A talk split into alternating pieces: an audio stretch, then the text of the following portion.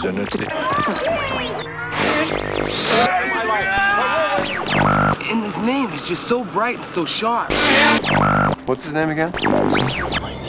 Mr. The names have been changed to protect the innocent. Yo! Marty, is that you? Hey, hey, Doc. Here's Johnny. Bond. James, James, James Bond. Young lady, what is your name? Mrs. Nivas. And uh, how about your fella here? They call me Mr. Tibbs. That's right. Mr. Henderson. Sharp little guy. I'm Rock Landers. Tommy?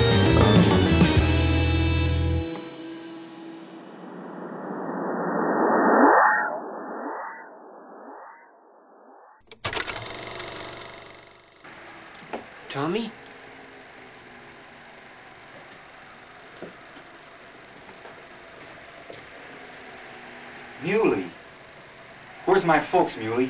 Why, they gone. I know they're gone, but where are they gone? It's Muley Graves. You remember the preacher, don't you? I ain't no preacher anymore. All right, you remember the man, don't you? Glad to see you again. Glad to see you. Now, where are my folks? They gone. They gone to your Uncle John's. The whole crowd of them, two weeks ago. But they can't stay there either, because John's got his notice to get off. What happened? How come they gotta get off? We lived here 50 years, same place. Everybody's got to get off. Everybody's leaving, going out to California. Your folks, my folks, everybody's folks. Everybody except me. I ain't getting off. Who done it? Listen, that's someone what done it. The dusters. They started anyways. Blowing like this year after year, blowing the land away, blowing the crops away, blowing us away now. You crazy? Some say I am. You want to hear how it happened? That's what I'm asking you, ain't it? Well, the way it happens, the way it happened to me, a man come one day.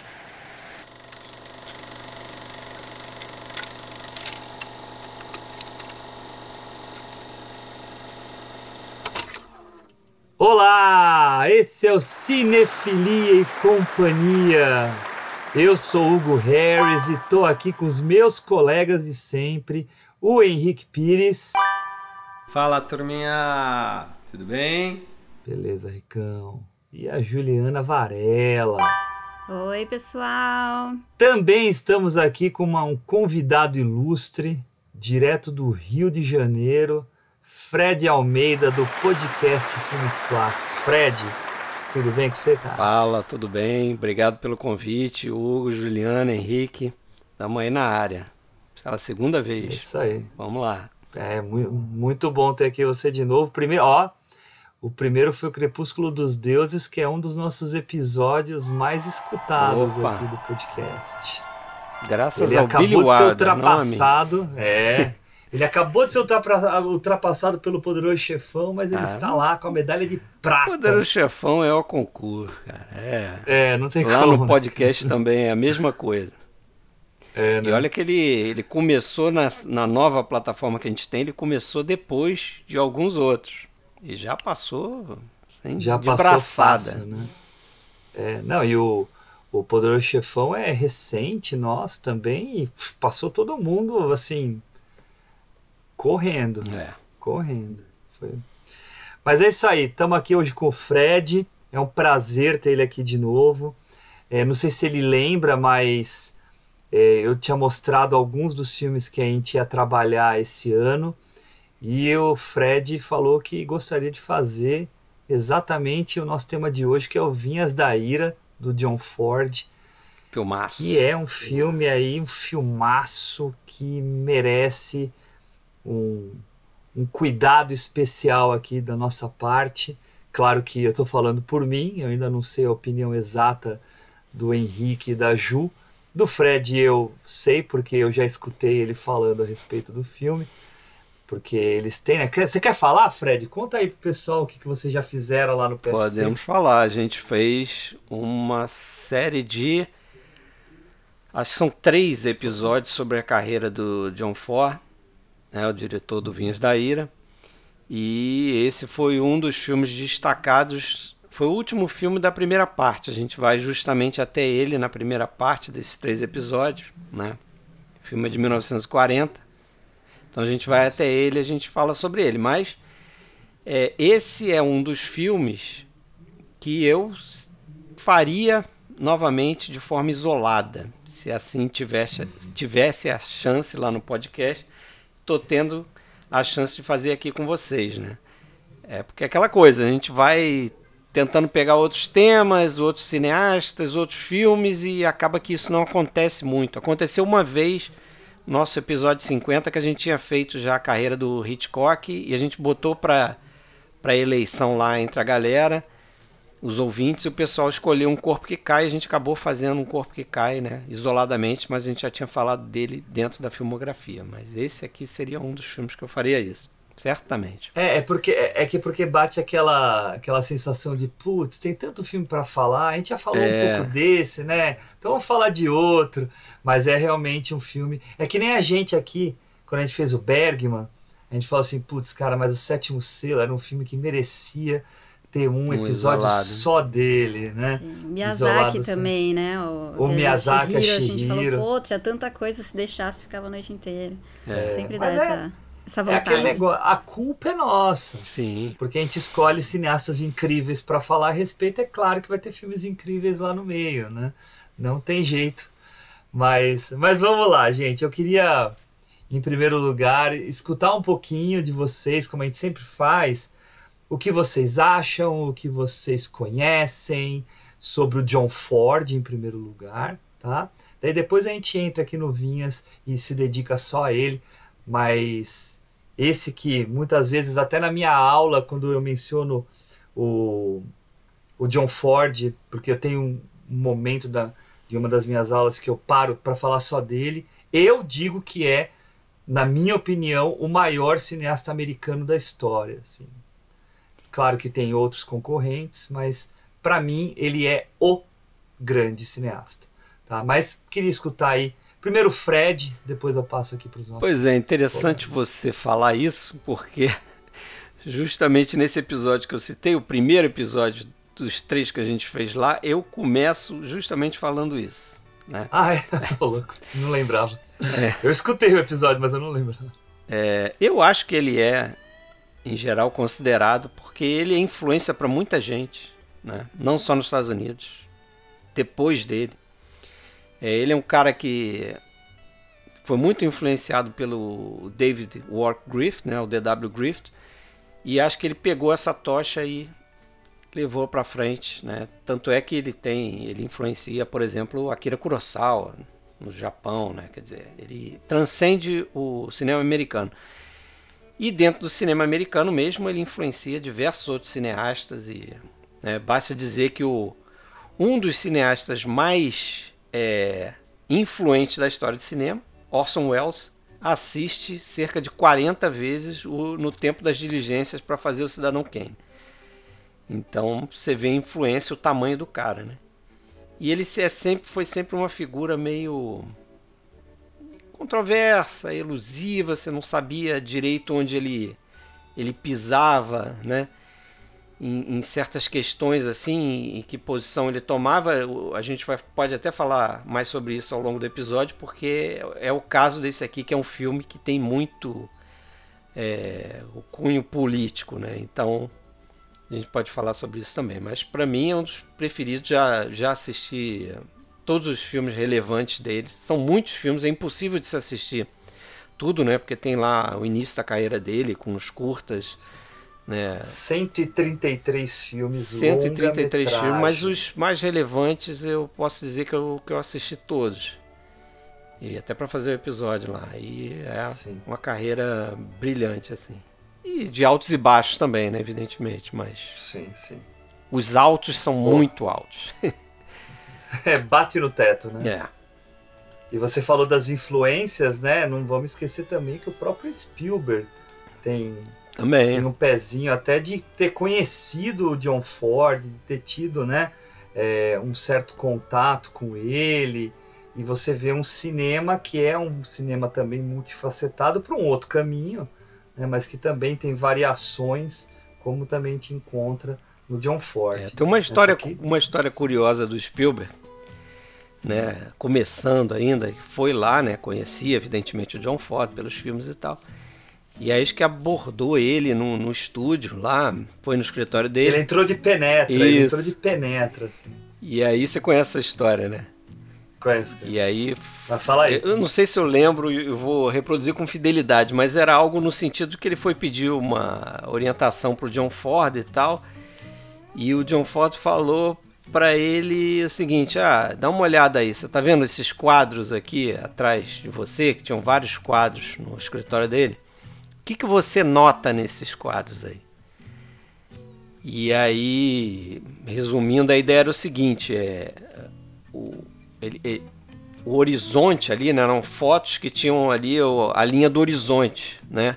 E cada uma delas estava numa, numa posição. Então ele que orientou ele falou assim: ó, uma coisa mais importante que você pode fazer é saber onde você vai colocar essa linha aqui do horizonte e tal, quando você fazer um enquadramento desse tipo e tal. Exatamente, para o que, que você quer destacar é. na tua imagem, né? É a referência do horizonte que vai dizer o que, que as pessoas devem olhar, né? Se é mais a paisagem, se é, são se mais, mais o céu, se é mais a, a, é. O chão, mais as pessoas que estão lá embaixo, de, de repente numa caravana, é. né? Tudo isso entra de alguma forma, né? E foi a lição que ele deu para Spielberg. Mas era isso também, ele não gostava muito de de falar sobre os filmes dele, né? Dar explicação, né? Não, super mal-humorado. Né? Mal-humorado. Né? Ele vestia um personagem, né? É, é verdade. Também. Tinha isso. Beleza, Fred, valeu. E você, Ju? Eu. Então. Eu pego cinefilia para cobrir meus, meus buracos, né? De, Ótimo. de filmes antigos e tudo mais. Então, John Ford é um daqueles diretores que eu conhecia mais de ler sobre ou ouvir sobre do que efetivamente sentar e assistir o cinema dele. Mas me impressiona muito a, o volume né, da, da obra dele. Né? Você falou 130 e poucos longas, mas no IMDB dele dá 147 somando tudo, né? Só de direção. Então o cara é um monstro. São 50 anos, mais ou menos, aí, trabalhando sem parar, né? Todas as décadas aí. Tal, só, então... só uma parte, eu posso estar errado nesses 133 longas. Talvez esse 133 seja longas e curtas. Eu não tô agora. É, aqui no MDB certo. tá 147, então talvez os curtas sejam esses que estão sobrando aí. Mas, de qualquer forma, é, é, é muita Não, mas coisa tem bem mais, muito tempo. bem mais curta do que essa diferença aí de 140 é. e poucos para 130 e poucos, é. É, né? Então eu, eu devo estar errado é, nessa, então... nessa contagem. O primeiro longa dele, eu acho que é de 1919, se eu não me engano. É isso aí. É, é era esse, esse tá, número que estava um na minha cabeça. Longa? Não Nossa, ele, é, não ele fala tem que é vários é curta, aqui de 19. Vários, vários de 19. O último cartucho é o primeiro longa dele. Então é 17. 17, é. É, 17. é porque eu acho que foi. É, uma horinha. Acho que foi feito em 17, lançado em 19, tinha uma confusão Pode dessa. Ser. Mas antes daí, se você ver, eu não tô vendo aqui, mas antes tem uma série de curtas aí. Deve ter, sei então, lá. Eu acho que deve ser tudo 19, é. curtas só aqui só? No, no IMDB. Ah, mas deve ter mais que não tá ah, contado. Ah, mas deve ter no meio entre um e é, outro. Tem, tem é. aqui. Não, é, mas tem uns espalhados fazer. também, sim. É. Tem, tem mas, ó, por exemplo, de 1919 tem 1, 2, 3, 4, 5, 6, 7, 8, 9, É, 10, o cara 11, é uma 12, máquina. 13, 14, 15. Tá vendo? Acho 15 que não seriam filmes. todos longos. Não, né? não. O cara é uma máquina. Como é que faz isso, certeza gente? não é. Não é possível. O próprio Vinhas da Ira deve ter sido feito bem rápido, porque o livro saiu no ano anterior. É, o livro, o livro é de 39, foi publicado em 39. É. Né? Então.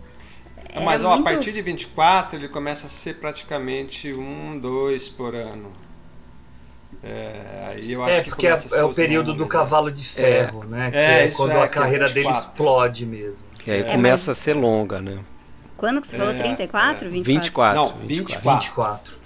24. Só ainda tem uns anos que tem 4 no ano, 3. Não, não, sim, é. é que eu falo aqui nos outros são tipo 7, 8, não, 10. E ele, né? e ele se você olhar aí, ele tem justamente uma sequência nesses anos que a gente está falando aí, de 39 a 41, que, assim, em termos de qualidade de filme, é uma coisa absurda. Porque ele faz. Em 39 ele faz três longas que são dos melhores dele ali naquele período. No Tempo das Diligências, Mocidade de Lincoln, A Rufar dos Tambores. Aí em 40 ele faz dois outros, que é As Vinhas da Ira, que a gente vai falar hoje, e A Longa Viagem de Volta, que também é um uhum. ótimo filme. Em 41 Como ele fotógrafo faz... do Cidadão Kane. É, só isso, só os dois com o Greg Tolan, né? É. Aí ele faz um que é mais ou menos chamado Caminho Áspero em 41, em 41 também ele faz Como Era Verde Meu Vale. E aí depois ele tem uns, uns documentários que ele faz pro, pro esforço de guerra, né? Segunda Guerra. É, é, isso, é. Mas você vê, de 39 a 41, ele faz aí um, dois, três, quatro, cinco, seis excelentes filmes, assim, que poucos, poucos cineastas têm. Tem isso, né? Tem isso na carreira. Assim. E eu acho que assim, só para contribuir, Ju, uh, nessa questão aí do, da quantidade de filmes, no período mudo, né, tirando os grandes épicos, uh, o, o modo de produção era muito mais rápido. Né, ele era mais simples, então você conseguia realizar com mais celeridade, né? Mas a. Mas mesmo depois ainda é. É, mesmo depois ainda. Impressionante, né? é. Sim, o cara é, é uma máquina. É. Bastante. E... Mas outra coisa também que me chamou a atenção, eu fiquei pensando, acho que talvez vocês saibam dizer melhor, e, e como o Fred até já antecipou, acho que vai valer a discussão, é essa questão de, de política mesmo, né? Porque eu sempre pensei, eu tive uma impressão do Ford como mais uma pessoa de direita, um diretor mais pra esse lado e tal, até por essa coisa da guerra e tudo mais, mas esse filme é 100% esquerda, então, tipo, fui descobrindo que ele tem uma, né, uns contrastes aí, uma posição meio, meio ambígua, meio mutável, né? Achei. É, Fiquei ele... curiosa para entender melhor, assim. Ele, o que dizem desse filme do Vinhas da Ira é que é um filme de esquerda dirigido por um diretor de direita. Um diretor né? de direita, é. Mas acontece que ele era essa figura meio controversa e parece que até o início da Segunda Guerra Mundial pelo menos da entrada dos Estados Unidos na guerra, ele era mais voltado para a esquerda, mas também sem muito. Mais idealista entendeu? Para né? você ter uma ideia, por exemplo, ele é um dos fundadores do Sindicato dos Diretores. Olha só. Então, assim, ele sempre apoiou essa luta dos trabalhadores. Né? É um comunista esse gente. É um e comunista depois, negra. Uma, é, hoje chegou a ser investigado Até pelo FBI e o FBI assim. não chegou nessa conclusão, mas e o, e o John Steinbeck também, é, né? Se eles não sabem, então quem é a gente é. saber. E aí, depois da Primeira Guerra, ele assumiu um lado mais conservador. Então ele se virou mais para a direita. Só que mesmo é, é, nesse período e depois da, da Segunda Guerra, quando teve aquela caça às bruxas lá, do macartismo e tal, ele ficava jogando dos dois lados, ao mesmo tempo que ele apoiava lá as iniciativas para proteger os caras que estavam sendo perseguidos, ele dizia que ele apoiava o, conservadorismo lá do senador McCarthy e tal. Então ele jogava nos dois lados, entendeu? Ele era, era, era muito estratégico mesmo. É, né? era esperto. Entendi. Ele tinha a ideologia dele, mas ele queria continuar no jogo, então é, ele era estratégico. Ele ficava ali meio no, isso, no meio do caminho ali, mas Boa. Interessante. Danado. Mas é isso. Beleza. Por enquanto. E você, Ricão, quer falar alguma coisa? Ah, cara, meu, falar dele, vou falar de um, de um dos tops, né? Não tem como não. É, o que chama muito a atenção, além do que vocês já falaram aqui, é o domínio dele, né? Ah, a decupagem. É, é, é, é, que são poucos diretores que você, que você analisa que tem um, um perfil como o dele, no caso, né? que entende muito bem a linguagem e, e usa né? e tenta se reinventar a todo momento com o que tem para trazer um significado né? Seja numa sequência ou seja num filme todo, né? A preocupação estética dele e torna ele único, né?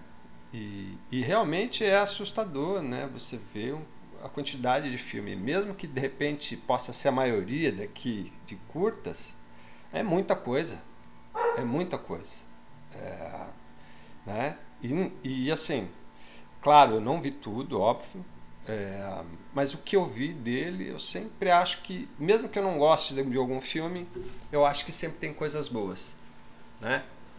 Ou seja, um, uma sequência, ou seja, um, uma direção de atores, ou seja, a fotografia.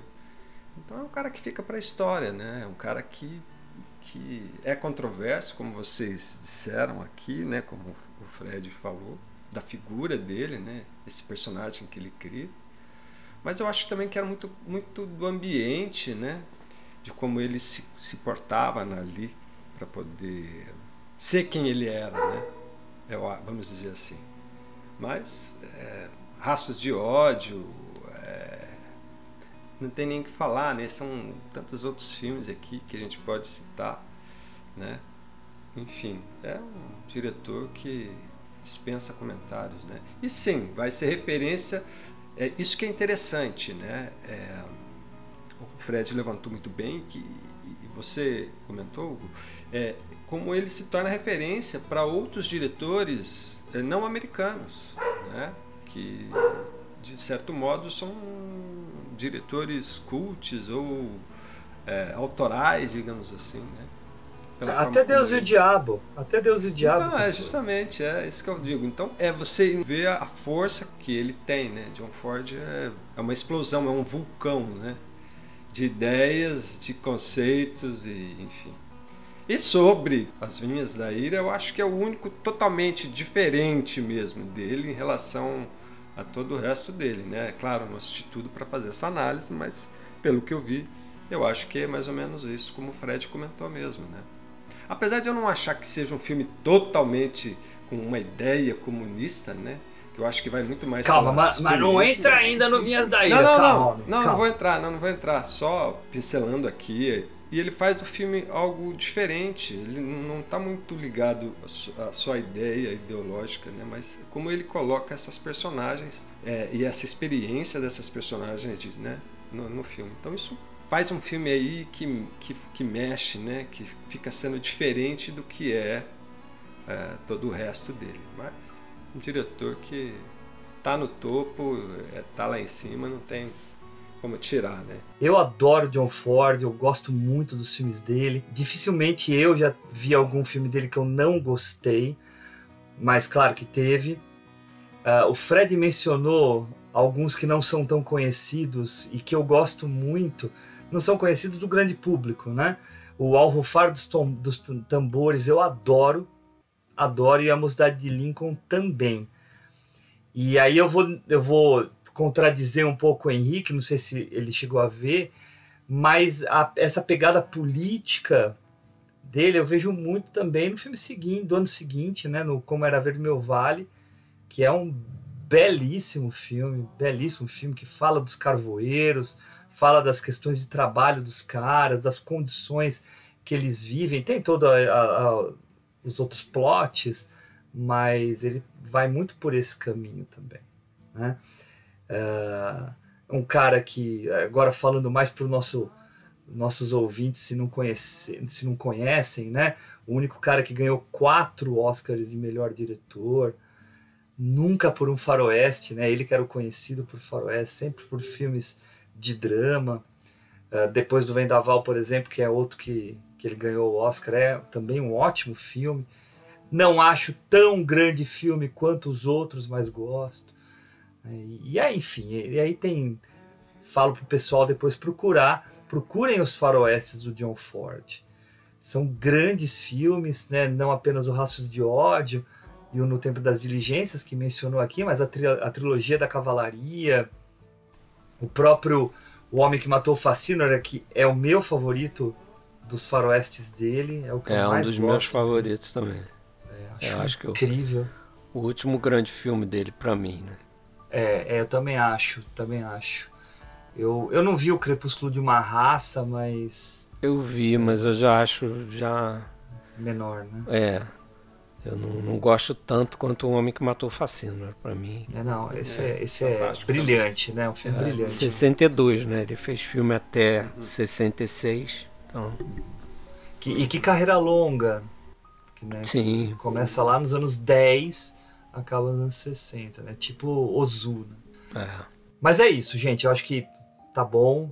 E aqueles que estão nos escutando, ah, procurem o John Ford. Assistam os filmes, conheçam. Os filmes são dinâmicos, os filmes são ah, ah, empolgantes, os filmes têm muitos atrativos. Não fica com aquela história de ah, filme antigo, filme chato, filme preto e branco. Nem sempre são preto e branco, né? Se não me engano, o Arrofar dos Tambores é o primeiro colorido dele É o primeiro colorido dele.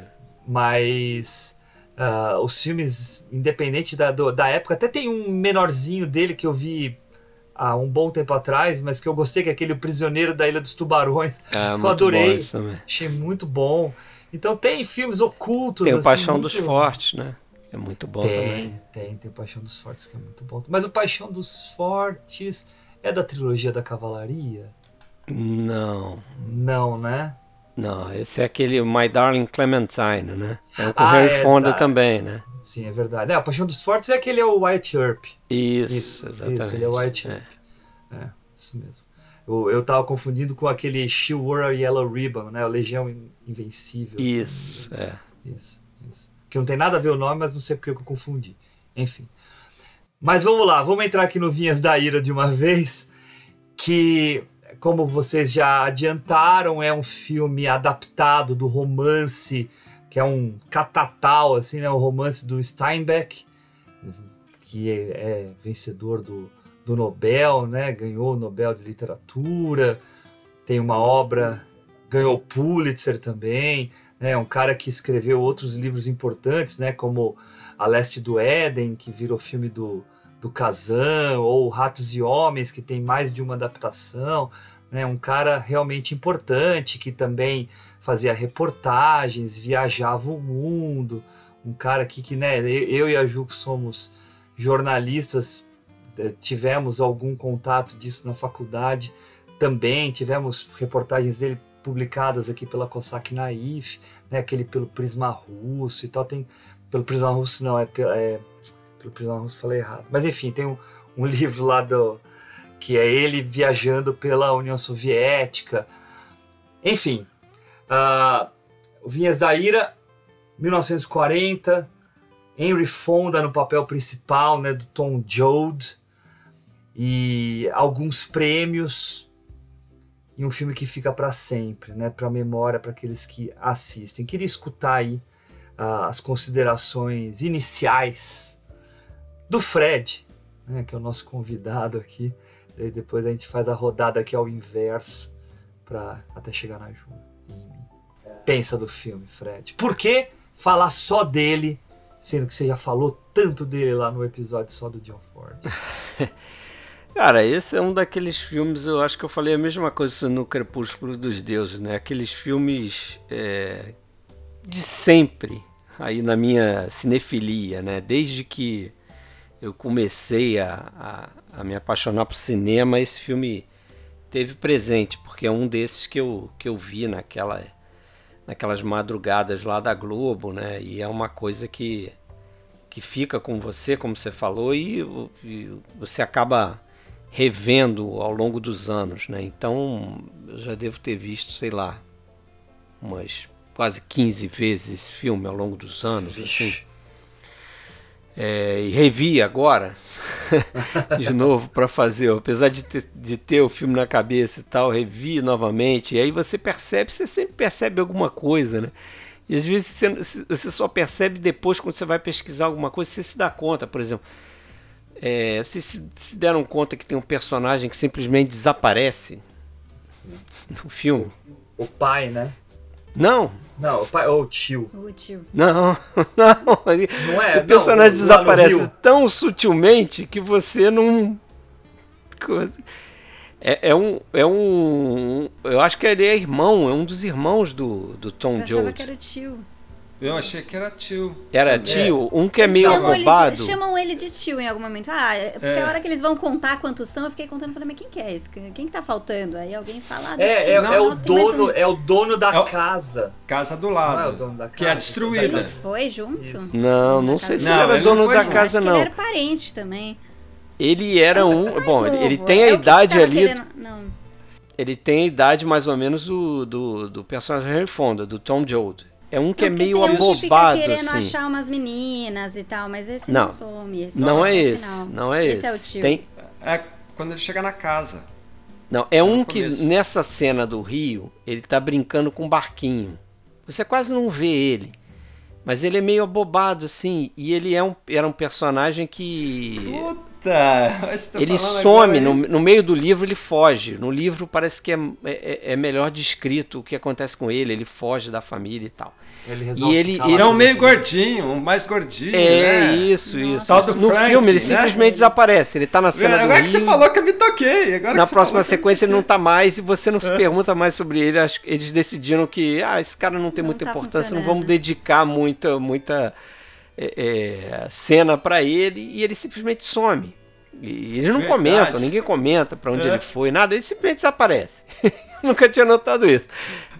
Mas não, foi. Então, eu até agora não tinha notado. Também, cara. Eu, eu acho que eu não notei nem a existência dele, então. Quando vocês forem rever o filme, vocês vão ver tem um lá que no livro parece que ele era um cara que tinha um certo déficit mental e tal, tinha um problema psicológico e tal. E ele é um pouquinho mais desenvolvido no filme. E nessa cena do, do rio, do riacho lá, é, ele fica brincando com um barquinho de madeira, assim e tal. Mas no- na É próxima verdade. cena ele já não está. Fo- Foi, se evaporou.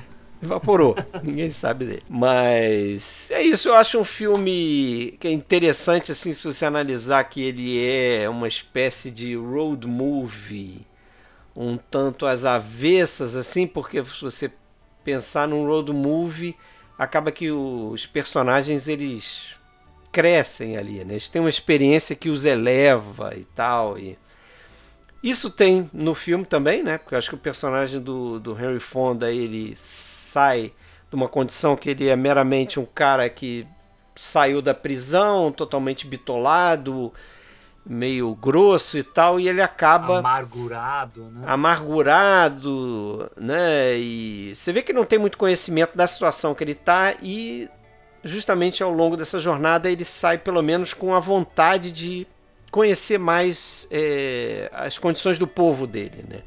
E de alguma forma alterar isso naquela maneira meio lúdica lá que no final a gente vê ele falando para a mãe e tal. Mas ao mesmo tempo é uma história de uma família que se arrasa, né? se desmonta, se despedaça. Né? Acho que no livro isso fica até mais evidente. Eu não li o livro, mas eu também pesquisei um pouco sobre o livro.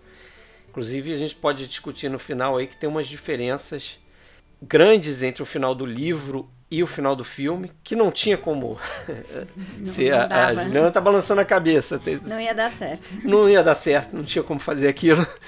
Mas a história continua depois daquele encontro entre mãe e filha ali no final, né?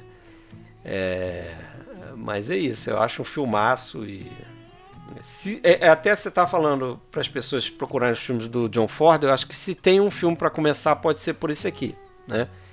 Claro, desde que a pessoa é, esteja disposta a ver um filme preto e branco. Que eu, eu não por consigo fa- entender por que não, não tem. É, por não favor, estaria. vejam, né? Ai, Então, gente, com não certeza. É pra, não é pra Não. ser critério, né? É, É, e a, não é e a fotografia é linda. É maravilhosa. Nossa senhora. É, Isso nós vamos não, falar mais na sensacional, frente, mas é. Sensacional. é. Então, Henrique, e você?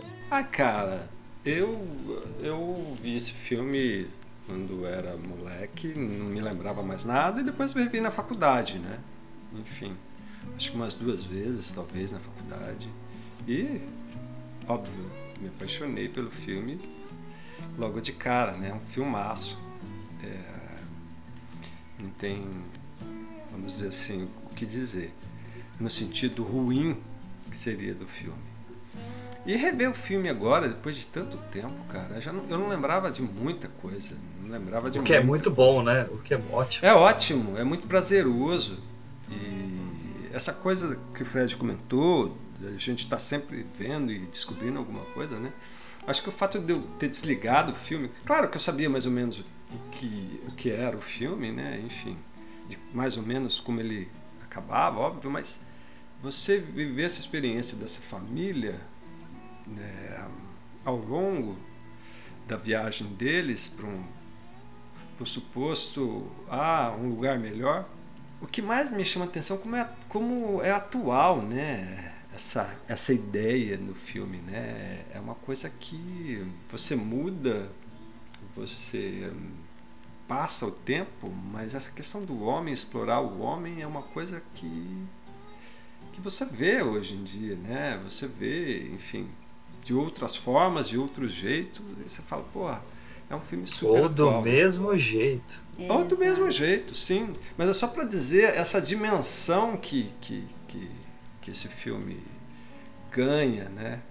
E foi muito, muito bom e sentir o filme de novo foi uma experiência diferente, porque conforme a gente vai ficando mais maduro, você também vai enxergando diferente as coisas, né? E eu acho que isso dá um, uma sensação pra gente de incômodo.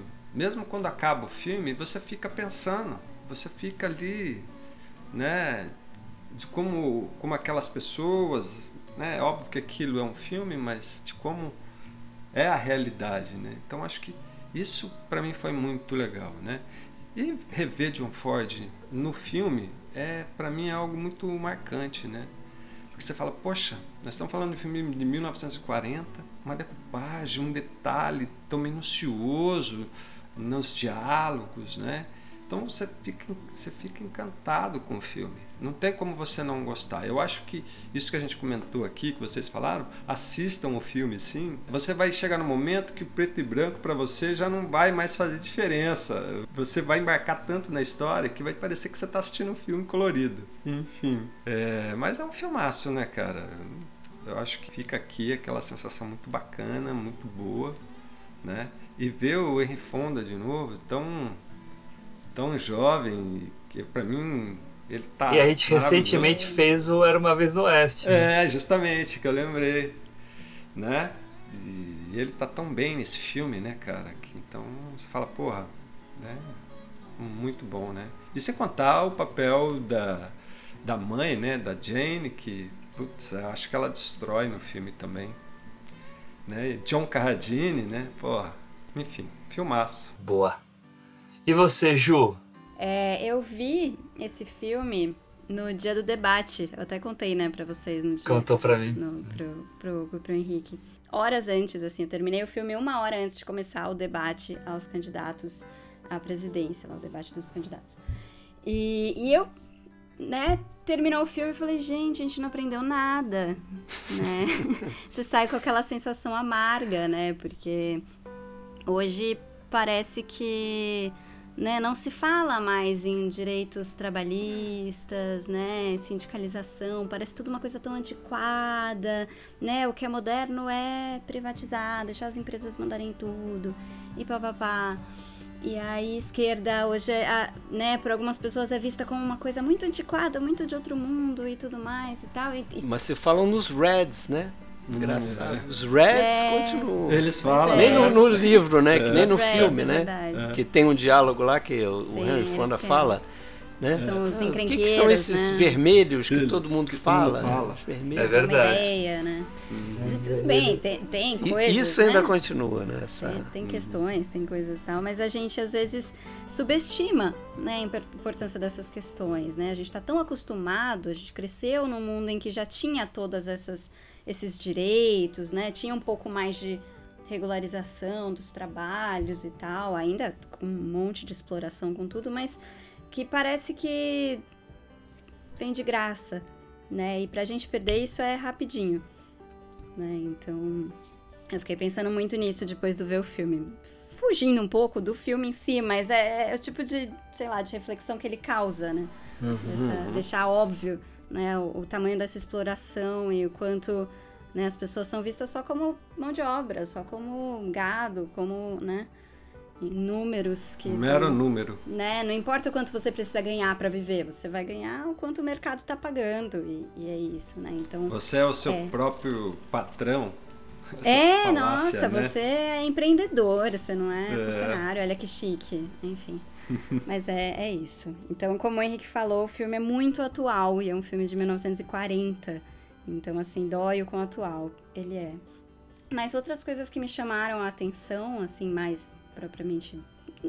Também das, das questões que o filme mostra e tal, é, me impressionou muito pensar nessa mudança que os personagens passam de uma situação que eles tinham lá sua pobreza, mas eles tinham espaço né? Eles viviam numa fazenda, né? Uma terra que eles achavam que era deles e tal. Então tinha-se muito espaço, mesmo tendo pobreza, tendo seca, tendo N outros problemas. E aí você passa por uma situação de aperto em que, né? são dezenas de famílias vivendo no espaço em que eles viviam uma família só, sabe? Então a gente vai pensando nesse processo aí de, de formação de favelas e de periferias e tudo mais, e de aperto dessas pessoas que um dia tiveram terra, tiveram espaço, tiveram muito mais do que só dinheiro, né? Então essas, essas questões todas é, visualmente para mim é muito impactante ver essa transformação, essa mudança quando eles vão para aqueles acampamentos ali, né? Antes de ser aquele mais arrumadinho, né? Mas aqueles acampamentos que tá todo mundo meio que embolado um em cima do outro ali. É, é uma mudança muito, muito radical, né? E, e não tá ligada só ao dinheiro, mas, enfim, toda essa questão de espaço e tudo mais. E, por último, para né, a gente e mais dentro do filme e tal, eu gostei muito do, do personagem do ex-pastor, o Casey, né? Para mim ele é o personagem mais interessante, né? Ele é o que provoca as mudanças e as reflexões mais legais e tal. E para mim tem uma coisa que ele fala que é a, a mais interessante, assim, que ficou muito na minha cabeça, que ele fala que o, ele deixou de ser pastor porque os, né, os pastores eles têm certezas né? Então a, a, religião ela, ela prega certezas. Você tem que ter certeza, você tem que saber das coisas, dizer verdades para as pessoas e dar as respostas. E aí a partir do momento que ele começa a questionar e ter mais perguntas do que respostas, ele fala: pô, não posso mais ser pastor porque eu não tenho mais verdades para dar para as pessoas. Eu acho que ele vai pro lado do buscar o conhecimento, né? Sim. Não de ter a fé. Sim. Né? É isso. É mais São questionar do que, tem, do que responder e dizer para as pessoas o que, que é, né? Então, questionar, é. e aí entra questionar a situação, né? A situação dos trabalhadores e tudo mais. Mas eu achei isso muito legal, essa, essa frase dele, assim, achei bem, bem impactante. E, me lembra o Luz de Inverno, né? Que, ele, que é o pastor que perde é. a fé, né? Mas olha só, é, enquanto vocês estavam falando, eu estava aqui pensando, e eu vou falar uma coisa que quem conhece o filme é, já deve ter pensado e já deve ter até escrito sobre isso, né? Mas que o Vinhas da Ira, no meu olhar, ele é meio que um prenúncio, claro que não intencional, do que vai ser depois o neorrealismo italiano. Que é, é você mostrar, né, uhum. mostrar uma realidade de uma forma bem crua, bem direta, uhum. bem objetiva. Para fazer... na linha do documentário mesmo, né? O é. Vinhas da Ira é muito. É é, lembrado por isso também, né? Porque a fotografia do Toland ela é mais pro lado do documentário. Né? Ela é bem naturalista inspira, mesmo. Né? Sim. É, os diálogos não são tanto, né?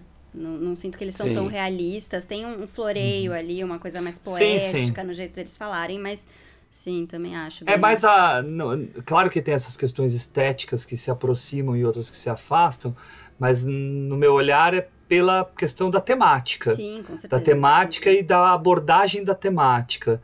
Mas sem dúvida, tem elementos que também dá para aproximar, né, como a fotografia que o Fred falou, e tem elementos que são os elementos tradicionais da, do cinema hollywoodiano, que não estavam né, no, realismo, no neorrealismo, que são, por exemplo, esses diálogos, ou até mesmo uh, parte da abordagem de alguns dos personagens, né? Uh, até mesmo essas passagens de tempo maiores que tem até da viagem e tal. A gente não costuma ter muito no neorrealismo italiano, né? Que é mais assim, o, a semana, o dia, o momento, né? Aquele recorte da, da realidade mesmo, né? Mas tudo isso para dizer que é um filme que até já foi dito aqui sobre a, a contradição né, do, do, John Ford, um cara da direita teoricamente, fazendo um filme de pegada de esquerda maior. Uh, inflama muito a gente. Né? E aí, enquanto a Ju estava falando, eu lembrei de uma frase que é uma frase muito simples, muito simples de um, de um, acho que eu não sei se era um sociólogo, mas que ela tem tudo a ver com o filme, que é a propriedade é o roubo, tá? Que cabe uma reflexão sobre, que é do Prudhomme, né? O Prudhomme vai lá e diz: a propriedade é o roubo. E o Carlão que usava muito essa frase, né? O Carlão que é um cineasta aí que eu particularmente gosto muito e era um cara um comunista daqueles, né? O Carlão. Eu acho que essa frase está no início do Império do Desejo, que é um dos filmes dele lá da época da pornô chanchada. Bom, mas por que, que eu estou falando isso, né? Porque a Ju estava comentando e vocês todos comentaram dessa questão dele ser super atual, exatamente por causa da exploração humana. Exatamente por a gente ver personagens que, por estarem numa situação degradante, de necessidade, uh, passando fome, com todas essas situações terríveis que a gente vê até hoje, abre espaço para serem exploradas, né? Então é, é uma lei de oferta e demanda, não de produto, mas da mão de obra. E isso é explorado de uma forma muito intensa. E aí eu já vou até, já que eu sou o último aqui, já dar uma empurrada para a gente começar a falar. Entram vários plots, entram vários temas, e entre esses temas, algo que a gente vê até hoje, assim, a Europa é exemplar nessa questão, exemplo negativo, mas todo o mundo, todo mundo onde acontece isso, isso de fato vai acontecer, nos Estados Unidos também acontece, que é a a tentativa de expulsar aqueles que, por necessidade, migram. Então, aqui no, aqui no Brasil, a gente tem isso, principalmente lá nos anos 60, 70, 80, com a migração nordestina, né, com todo esse êxodo. E aí a gente tem obras literárias, né, e quando eu falei do, do, do, do aquele que migra, eu lembrei do Morte e Vida Severina, mas né, é, é, é a, a violência contra aqueles que estão buscando um lugar para trabalhar, não estão lá porque querem, estão lá porque precisam. E o filme deixa isso muito claro. Só que ele mostra com muita clareza essa essa uh, falta de empatia mesmo de uma população que teria até o lado dela. Estamos perdendo empregos para essas pessoas que estão vindo de fora. É uma situação muito complexa, muito difícil.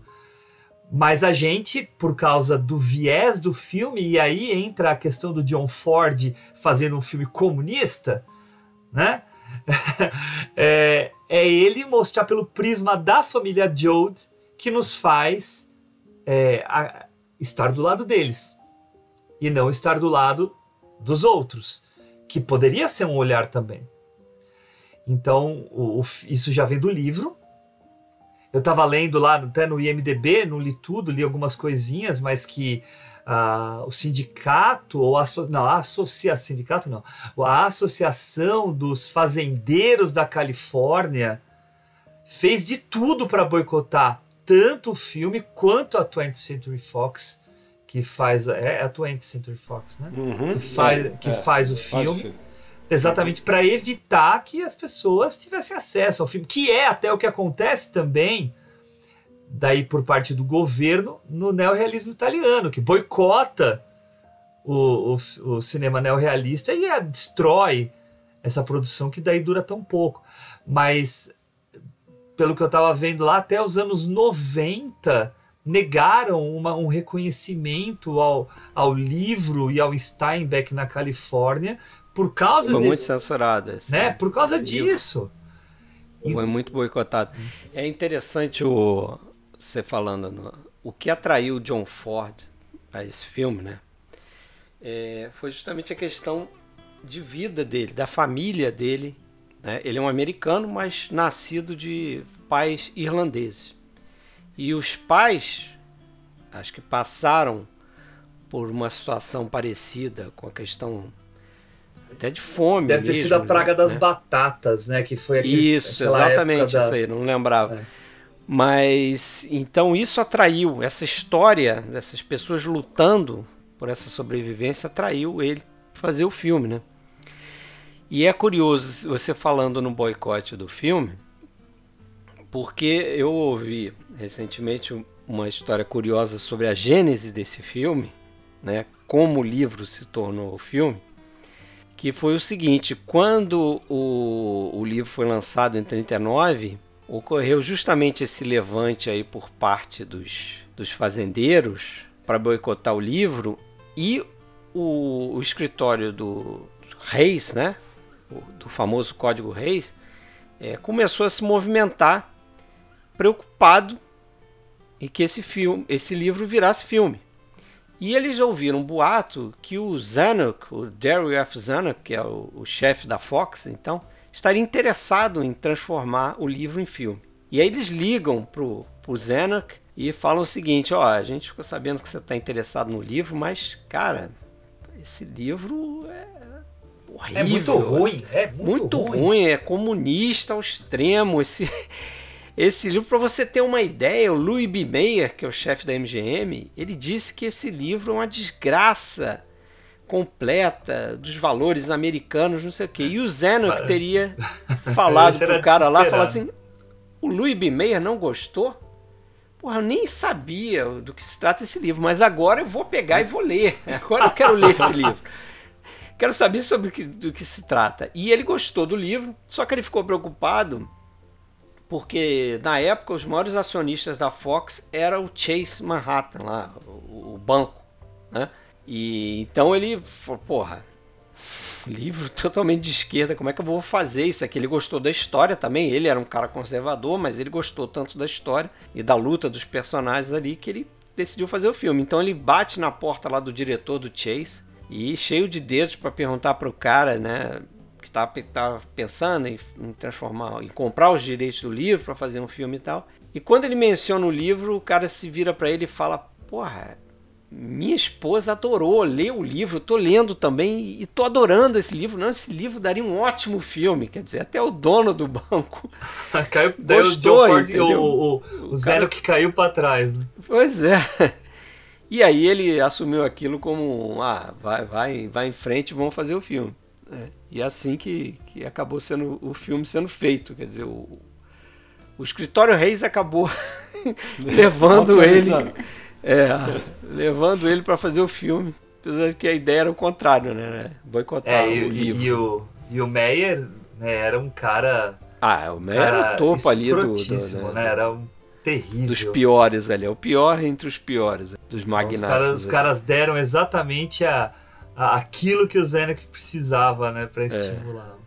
Mas então, o, o, o que é também eu, eu, tinha falado aquela frase, né? A propriedade é o roubo, que é esse, esse negócio, né? Da, uh, do início do filme, quando os tratores começam a passar por cima das casas e acabar com as casas do, dos caras, né? Tudo isso para quê? Para criar aquelas grandes propriedades, removendo todo esse povo de lá.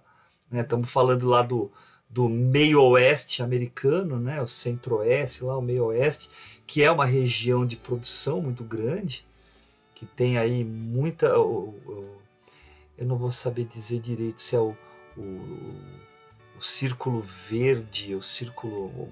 alguma coisa lá. Cinturão americano, verde? Você cinturão fala? verde né, da, americano, mas que as terras produtivas que acabam saindo do pequeno agricultor para as grandes corporações. Né? E isso, isso causa essa empurrada deles para a esquerda do né? literalmente a esquerda do país. indo lá para e, e, aí eu gosto também de ver o Fred mencionou, né? É esse road movie deles, que é mais um êxodo mesmo, no, no, no sentido bíblico. O Steinbeck tem inspiração na, na Bíblia. Não, não por acaso o nome do personagem do John Carradine é Jim Casey, JC. Hum. Né? Ah, Qual o outro JC famoso que a gente Pois conhece? é. Nem pois sabia é. que era Jim pra mim, era só É, acho que no, li é, no, no filme não fala, mas acho que no livro Não, é fala Jim assim, Casey. É, Fala. no começo fala. Acho que, acho que no começo fala Jim Case. Depois só fica Case, né? Eu acho que é, É, isso. ele é um cara que é, sacrificado, né? É. Uhum. E ele passa a mensagem adiante. É, Outros seguirão, tanto é que É. o filme acaba assim, né? É. Sim, eu fiquei com esse sentimento de que apesar de ser muito, é, né, todo marxista, ter essas coisas, no- essas ideias no filme, ele tem muita coisa, né, do mais É. conservadora, hum, essa coisa É, também então. bíblica. Tem uma mensagem que, assim, ia fazer sucesso garantido com o público americano, né? Então não é um filme tão ousado nesse sentido. É, mas é uma mensagem muito coerente, né? Sim, Eu- sim. é, aquela frase fin- final do discurso do aquele o famoso discurso do Tom Jones, I'll be there, né? né? É, que é, do I'll Be There, lugar. Que é um pouquinho antes do do I'll Be There, Fala que, que eu sou um é pedaço da alma de É, mano. todo mundo. nós fazemos parte de uma grande alma. Né? Então cada um de nós é um pedaço de uma grande alma. Ou seja, nós todos dependemos de nós todos. Sim. É muito coerente, sim. É, e é muito comunista também, entendeu? É, então é engraçado como Né? ele faz essa ligação, que assim, é- Mas é muito feliz essa Sim. conexão que ele faz. ele amarra Então muito essa- bem, porque fica uma coisa meio, né, sei lá, poética, bonita, Uhum. e tem um, um fundo religioso, mas é super prático na realidade. O que eu acho interessante, revendo dessa vez, o que me chamou bem a atenção, óbvio que, que tem essa questão que, que é, a- é o mote central, mas é, é a questão da sobrevivência, né? até entre eles mesmo. Então, e, e esse embate é muito interessante. Hugo, você falou do lance do trator, né? É legal que ele, é, como ele compõe toda aquela cena dos tratores vindo, ele coloca o trator como, a- a- vamos dizer assim, o progresso como algo né, é, ruim e tal. É, mas perceba que o diálogo dele com o menino, com o rapaz que faz o tratorista, Com o motorista do trator, né? é, o tratorista ali é, é, é interessante porque porque o cara fala pra ele mais ou menos, eu não me lembro aqui agora, mas o cara fala pra ele, bicho, é, é, tô ganhando, sei lá, um dólar pra fazer isso, não sei o que. Ah, mas você tá fazendo isso com, com os seus amigos, com seus próximos? Ele falou, bicho, eu preciso sustentar minha família, eu preciso dar o que comer para minhas crianças.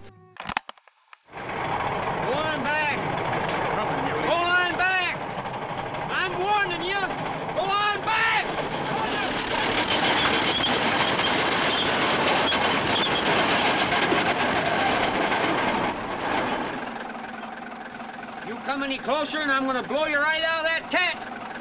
I told you! Why, you're Joe Davis's boy. I don't like for nobody to draw a bead on me. Then what are you doing a thing like this for, against your own people? Three dollars a day, that's what I'm doing it for. I got two little kids at home, my wife, my wife's mother. Them folks gotta eat. First and only, I think about my own folks. What happened to other people, their own lookout. Yeah, but you don't understand, son. This is my land. Used to be your land, it's the continent's now. Have it your own way, son. But just as sure as you touch my house with that cat, I'm gonna blow you plumb to kingdom come. You ain't gonna blow nobody nowhere. First place, they'd hang in, you know it. For another, it wouldn't be two days before they'd send another guy up here to take my place. Now go on, get out of the way!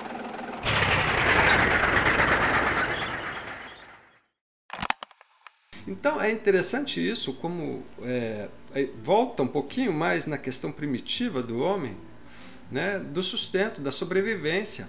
E quando você coloca isso dentro de um ambiente, né, como ele coloca no filme, né, na ideia capitalista, ou seja, na ideia de, do, do, do trabalho, é muito interessante, porque é, ao mesmo tempo que você tem essa questão, muito mais, eu, eu coloco aqui muito mais com uma ideia socialista do que comunista, né? pela experiência dessas personagens, ele também vai colocando essas contradições de disputa. né? Ele vai é, é, é como se ele levasse ao extremo algumas personagens para a gente sentir mesmo qual é o que eu devo fazer, né?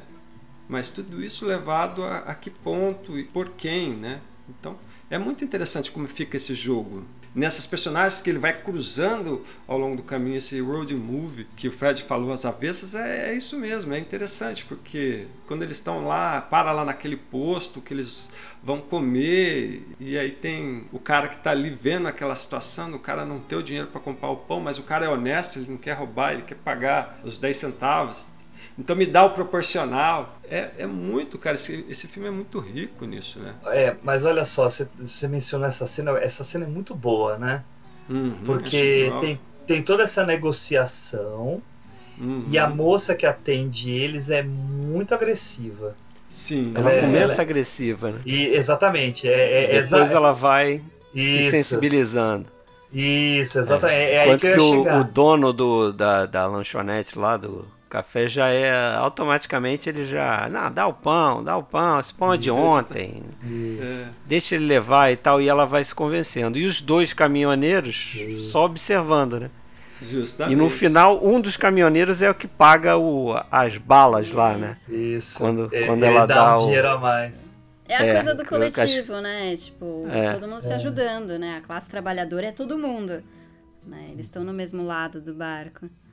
É, é interessante o, o- complexo dessa cena, de- pelos detalhes que o Fred falou e você ter puxado isso. É como a personagem da garçonete, ela é fria, né? Tá ali fria, né? Mas a é porque dá a ideia da não experiência, né? Você só passa a ter a entender o outro pela experiência.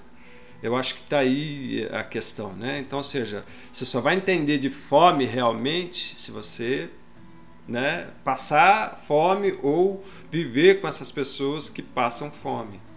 Então, e aí ela vai amolecendo, ela vai amolecendo, porque ela vai sentindo ali o drama, né? Pô, o cara falou pão de ontem, o cara vai, não, mas eu pago 10 centavos, dá, dá proporcional. É, corta, é. corta o pão aí, o equivalente É. a 10 centavos. É, então. É- é- Sabe é- que ó, uma coisa que você falou aí, eu, na reflexão também, outra coisa que eu ouvi é, é essa noção de pobreza, né, que a gente tem e essa criação de empatia. Sabe que esse filme, eu li que chegou a ser proibido na em Berlim, Alemanha. Parece que ele estreou e logo depois eles tiraram de circulação, porque eles se preocuparam com a ideia de que algum, os alemães, passando fome também, passando necessidade ali, é, estavam notando que nos, até nos Estados Unidos o cara pobre ele tem dinheiro para comprar um caminhão. Justamente, é, eu, eu li uma, eu li. É isso que preocupou os caras. Porque falou, pô, peraí, mas na América a família miserável consegue comprar um caminhão, É. né? E aí eu fiquei refletindo sobre isso. É, que, pô, é, é outro também, vamos dizer assim, patamar de pobreza, se é que você pode dizer isso, porque aqui no Brasil a gente vê gente muito mais miserável. E é claro, o filme ele dá uma, uma amansada nisso também. Parece que no, no livro a coisa é bem mais pesada, assim, no sentido de descrever a- a- as necessidades da, da- daquela população. No filme ele dá uma amansada, mas Eu vejo que, que no caso do Vinhas da Ira, que é um, um, um filme ou um romance da depressão americana, é, a gente tem mais a decadência de alguém que já teve um pouco mais. Uhum. Eles não foram sempre miseráveis. não, né? tanto é que É. né, eles tinham a terra, eles tinham Tinha. o sustento deles, a família era E unida. antes do tra- né? dos tratores veio a seca. Né? Então É. eles já estavam numa situação complicada faz um tempo, provavelmente. É. Então É, é, mas é isso, é, a história mesmo é da degradação daqueles valores. da ali, degradação, da- exatamente. É. E, e aí eu queria só puxar uma cordinha para trás na, naquela novamente naquela fala do, da- do road movie e na fala do neorrealismo italiano que é aquela história do ah essa é apenas apenas uma das histórias Porque no road movie, é, geralmente quando é um road movie mesmo, a gente só vê aquele automóvel, né? Viajando a estrada. Aqui a gente tem uma leva e né, vários andando, né? E aí a gente tem aquela família que foi escolhida, a gente vai ver a história deles, mas a noção de que é apenas a história de uma família entre tantas. É, é, até isso fica claro no diálogo. Na verdade, naquela cena em que eles encontram outras pessoas, acho, os caras estão ali no voltando, acampamento. Os caras, os estão... caras estão voltando, isso. exatamente. E aí um deles até ri deles, ah, esses panfletos de 800, né?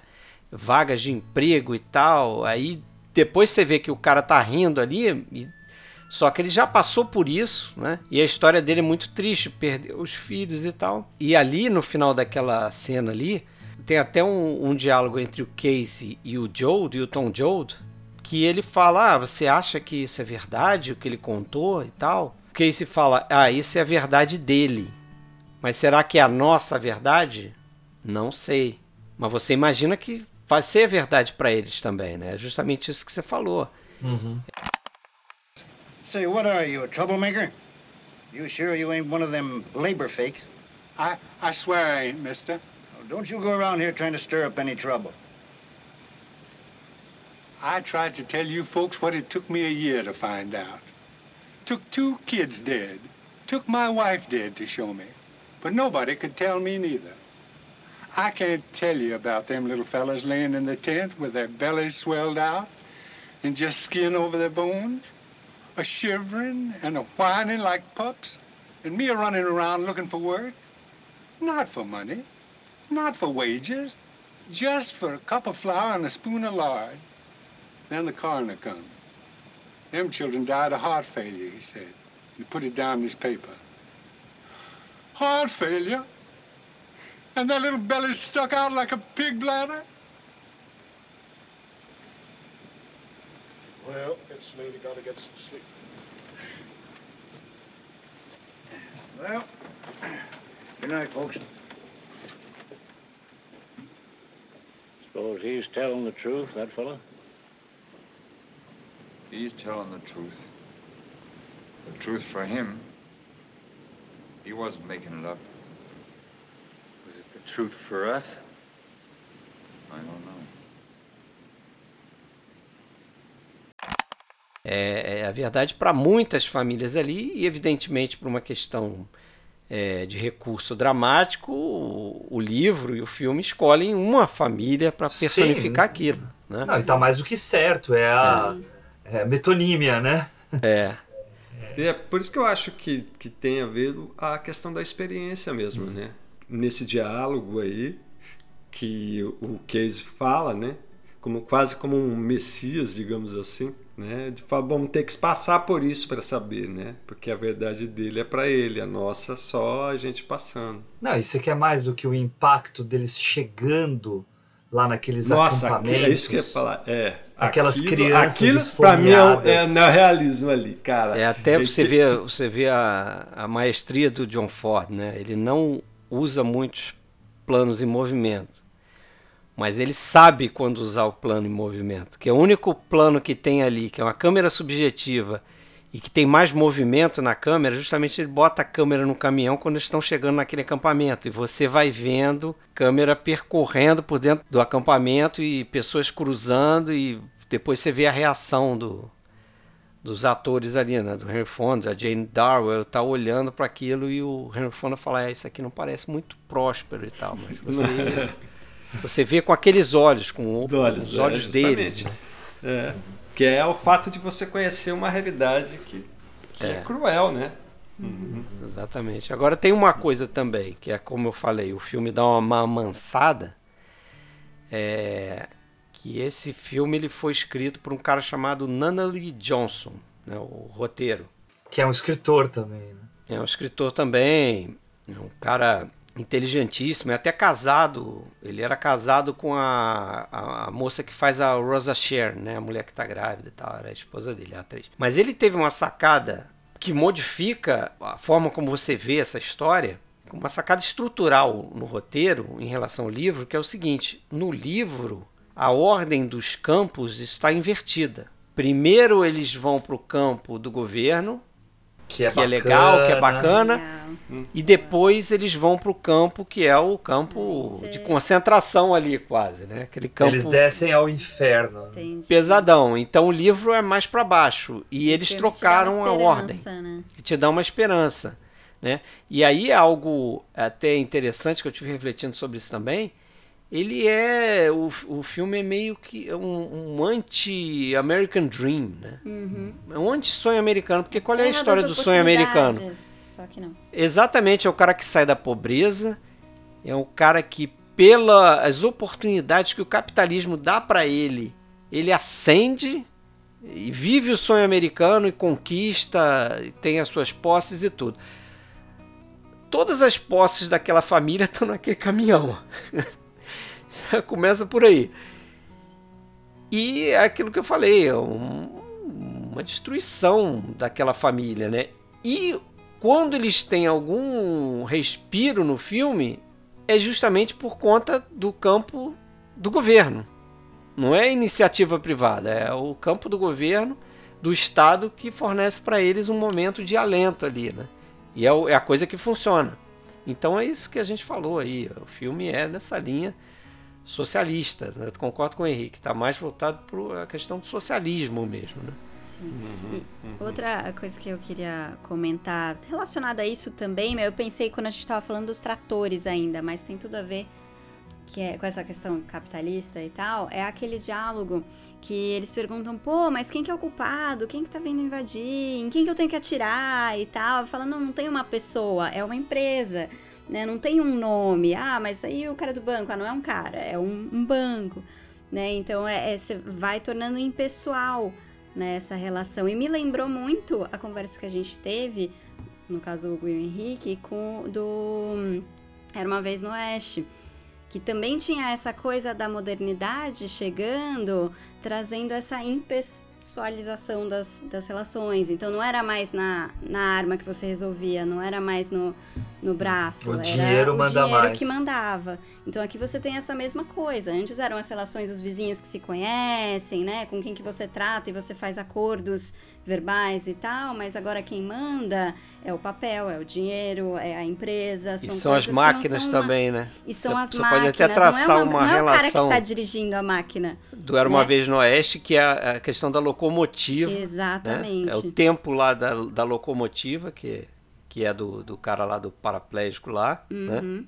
Que só anda porque anda dentro de uma locomotiva. Não. Com os tempos dos, dos velhos homens, né? Que é o É. do personagem do Henry Fonda, não Era Uma Vez no Oeste. É justamente o Henry Fonda Bronson também, É, também. Sim, Mas então, aqui o, é o, o, o- a máquina está representada naquelas caterpillars lá, né? Que eles chamam de cats, né? Nos tratores, nos grandes tratores lá derrubando as casas e tal. E quem dirige o trator É. não tem nada a ver com a história. É É, o só. progresso com aspas É. aqui que eu estou fazendo. Exatamente. É, e aí tem aquela cena que eles encontram o policial, que quem faz é o Ward Bond, que é um cara aí que tá em todos os filmes do John Ford. E, e ele tem aquela fala muito boa, que é assim: ah, para mim, eu acho que tinham que pegar esse cara que mandou fazer esses panfletos e acho que ou prender, ou enforcar, ou matar, não sei o que que era. Porque é o cara que faz todos aqueles panfletos num volume gigantesco, né, para atrair mesmo essa massa de trabalhadores para baixar o, o, o preço da remuneração. Né? É o mecanismo. Que é, é o mecanismo, né? O próprio mecanismo dessa ideia capitalismo, né? É a mão do mercado. Que é o que gera esse submundo a ser explorado, né? Na esperança de que eu possa ascender. E é Mas, sabe, muito- mas sabe que até isso aí é uma coisa um tanto controversa. Assim, eu, vi- eu vi uh, algumas pessoas falando sobre isso, pesquisadores da época e tal, e que acham que isso não foi feito muito de propósito. O livro passa como sendo de propósito, mas que os caras tinham feito um, um certo número de panfletos, só que eventualmente esses panfletos saíram do Estado, né? E aí, pessoas viajando para outros estados acabam mostrando, e as pessoas, como o Hugo falou, na necessidade de buscar sobrevivência, acabam. Ah, não, então lá tem emprego, vamos para lá. E quando você vê, você tem lá 800 vagas de emprego e 5 mil candidatos, né? Como eles falam no livro. Mas é um, é um mecanismo perverso e que ninguém pensa nisso também, né? Exatamente, o cara tá fazendo panfleto, ele, ah, vamos jogar aí, vamos fazer. e a coisa é, vai acontecer. E aí, só para brincar aqui um pouco, né? De ficar encontrando semelhanças, não esquece que eles estão indo pro oeste. É uma forma de desbravar o oeste, né? Típico do cinema de faroeste. Então, as pessoas que vão para o oeste para buscar a sobrevivência, para buscar novas terras, né? Então a gente tem isso de uma forma urbanizada e, e modernizada, feito pelo John Ford agora no modelo drama. Eu também senti isso com o que o Fred falou lá atrás, que é justamente para é, toda essa estrutura que ele cria aí, como você está falando, mas eu acho que é muito mais uma forma irônica com essa ideia do sonho americano, né? Ah, Essa coisa dúvida. do ah, lá naquele lugar é, é, é, é, o sol, né? Pote de ouro no, no fim do arco-íris. E aí eu acho que essa viagem ela é, ela é essa experiência dessa família, né? Estava passando por uma questão difícil e paupérrima, mas só que ainda não estava no, no, no fundo do poço, né? E aí eu acho que esse road movie aí né, vamos dizer assim, é essa destruição e essa experiência. Eu acho que até no próprio personagem do Henry Fonda mostra isso, né? Porque é uma experiência da qual ele não conhecia. É, ele sabe, era de família humilde tudo, mas ele não conhecia. E aí a partir do momento que ele vai vivendo aquilo, aquilo vai transformando ele, até ele virar o, o cara que que resolve sair aí pelo mundo a levar e formar. Como é que era a fala ali no final? É onde é, houver fome, eu vou estar, é, enfim, não me lembro agora.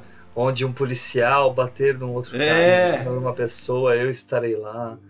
Mas Henrique, aproveitando a tua fala, eu acho que a gente devia se atentar um pouco aqui ao personagem do Tom Jones, que é um personagem que começa já o filme mostrando, o Fred mencionou isso, né, essa revolta que ele tem, né? Que tem a ver com, a, com esse amargor e tem a ver com toda essa experiência pregressa ao filme da prisão dele.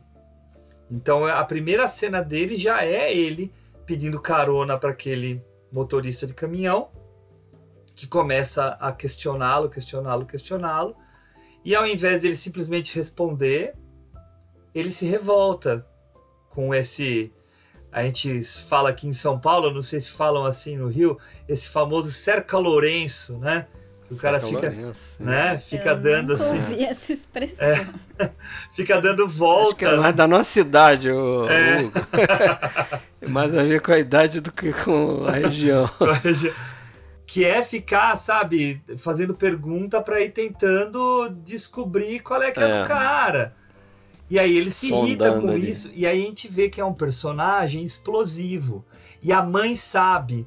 E a mãe passa o filme todo tentando segurar o filho para que ele não se meta em crenca, né? Essa é uma coisa também, né? O... Parece que no livro a relação mãe-filho não era tão acentuada quanto é no filme. Né? Isso é uma característica do John Ford também, né? Ele costumava, uma vez perguntado por que, que ele tinha sempre uma é, presença feminina forte na figura da mãe e tal, e por que, que ele se interessava tanto nesse tipo de personagem, ele, ele respondeu do jeitão dele assim: Ah, você tem uma mãe? Você não tem uma mãe? Todo mundo tem uma mãe. Então todo mundo sabe como é que é a relação, né? mãe, filho, mãe, filha e tal. Então, mas no livro parece que você tinha uns núcleos assim, a, a, a relação do Casey com o Tom Jodo era muito mais desenvolvida, a relação da mãe com a Rosa Sharon era muito mais desenvolvida, porque também a mãe prepara a Rosa Sharon para ser uma, uma uma pessoa mais engajada, né? Porque no filme ela praticamente passa o tempo todo ali meio que se lamentando, o marido dela fugiu e tal, e ela tá grávida e tal. E, mas o, o Ford é, melhorou ali, focou mais nessa relação mãe e filha, né? E a mãe é justamente essa pessoa tentando manter a família unida, né? Segurando as pontas. O, o marido já, já, já desceu ali daquela posição de família patri, patriarcal, né? Então isso dizem que isso aconteceu muito, né? Porque era esse sistema patriarcal e que durante a, a depressão as, as, mulheres assumiram mais a, a, frente da família, né? Então isso acontece no filme também e é ela tentando segurar de, de todos os lados ali, né? É, você vê que ela é, tem aquela cena é, comovente lá, tem que, que pô, a, a, a eu acho que é a mãe dela. Eu acho que é a mãe dela. Eu acho que é a mãe. Para mim nunca fica é. claro se é a mãe dela ou se é a mãe do, do, é, do marido. É, Mas só é vô e vó, né? É a avó, é. É. é. E a avó tá morta lá na, faz um tempo que ela tá na traseira morta, do né? caminhão e ela aberto, tá ali. Né? Com o olho aberto e ela ainda pede para olhar, o guarda olhar, e olha como é que ela tá mal e tal. E o cara olha e fala: Não, tá mal mesmo. Tá mal mesmo. Vai lá, vai embora. e a, a, mulher tava morta e tal. E, e e é incrível como ela tenta segurar ali de todos os lados, até que chega num, num, num, ponto que acho que ela até sabe que não vai ter como segurar depois que acontece o que aconteceu, né? É, mas eu acho que tudo isso é resumido na, no discurso, no monólogo final dela, né? Que mostra toda aquela garra dela. É, na verdade é interessante porque assim, ela. O, o personagem dela é, para mim, né, ficou como o oráculo, sabe? Porque ela, não de forma negativa não, tá? Falo de forma positiva, porque você percebe que a personagem dela é sempre a mais comedida, a mais racional, mesmo até não tendo conhecimento, né? No sentido do conhecer, mas ela é a que mais, a mais acho que a melhor palavra, a mais sábia entre eles, entre todos. É mais sábia e é mais forte. É, é certamente. Foi. É, e eu acho aquela parte quando eles chegam no, no primeiro acampamento, que realmente é um acampamento que está bem degradado, né? E que ela vai fazer a comida, que aquele bando de criança fica ali olhando. Você vê que eles ficam com pena daquelas crianças e tal, mas eles falam: bom, o que tem aqui é só para nós, né? E ela não. Fala: não, vamos dar, vamos dar, até que ela resolve dar. E, e quando o cara fala: ah, a gente vai ficar sem, Aí ela fala uma coisa interessante, que ela fala assim, não, é, se a gente vai ficar sem eu não sei, mas agora, nesse momento, a gente atende o que dá para atender aqui. Então, é, é pelo que eu entendi, ela dá primeiro pra família e o que sobra fica pra Não, então, mas ela dá porque essa... eles brigam, né? Eles brigam. Ela fala de dar, ela, tanto é que ela pede pra Ah, ela fica dividida, buscarem. né? Ela fala, pô, mas eu também tenho minha família, então fica. Não, mas Não ela, ela conversar, isso sim, né? Mas aquela manda as crianças ir buscarem os, os, é. os pratinhos, as canecas. As mas ela tem um movimento interessante, Ricão, que ela dá a comida de fato primeiro para a família, só que ela vê que, que o pessoal tá meio desgostoso de comer por ver aquelas crianças assim. Então ela empurra a família para dentro das barracas para não é verem as é crianças e comerem. Comerem, é, e comerem. É, é Porque a prioridade dela é a família, mas ela quer ajudar. Não, sim, né? Sim. Ela quer ajudar. Então ela fala assim: olha, vocês ficam para lá, vocês comam, né? Comam, porque é, não fiquem com dó de comer. E eu vou me virar aqui para dar comida para essas crianças. Tá, eu, mas não deixem de comer. Essa cena é chave para ela, para personagem dela assumir o o comando, a, né? A, o comando ali, o protagonismo da família, vamos dizer assim. Sim. Porque tá justamente nesse nesse fato aí dela falar, não, vocês vão para dentro da barraca lá, vão comer e, pô, vai lá comer, vai lá é. para dentro comer. É, tá, eu tô aqui no controle da situação e eu vou decidir se vou dar comida ou não vou. Aí elas, elas convocam as crianças lá para pegar os pratinhos, as canecas, para pegar o, o, que restou, né? Porque aquilo ali, você também está passando é, fome, você tem uma quantidade de comida que você não sabe quanto tempo vai durar, porque você não, não sabe como é o dia seguinte.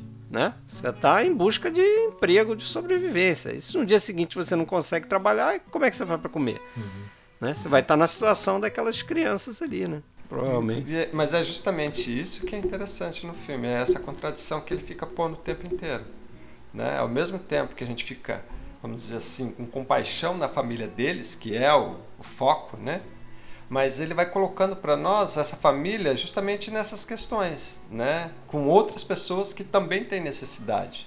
É, Mas que eu- elas têm empatia, né? Mas acho que a ideia é justamente essa. E aí faz todo sentido com o discurso final dela. Né? Sim, é. E nós somos um povo. É. Eles, os ricos, né? Lá, lá, lá, lá, lá, lá. Eu acho que esse tá o, o engajamento dela ali, né? Não é igual. mas- traz toda essa mas- ideia de, de coletivo o tempo inteiro, né? Essa- Vou botar uma aguinha nesse chopp aí, tá? Não, claro. Por mais que fique redondo, assim, faça essas conexões. Mas só se for o fato do livro ser diferente, isso eu já sei.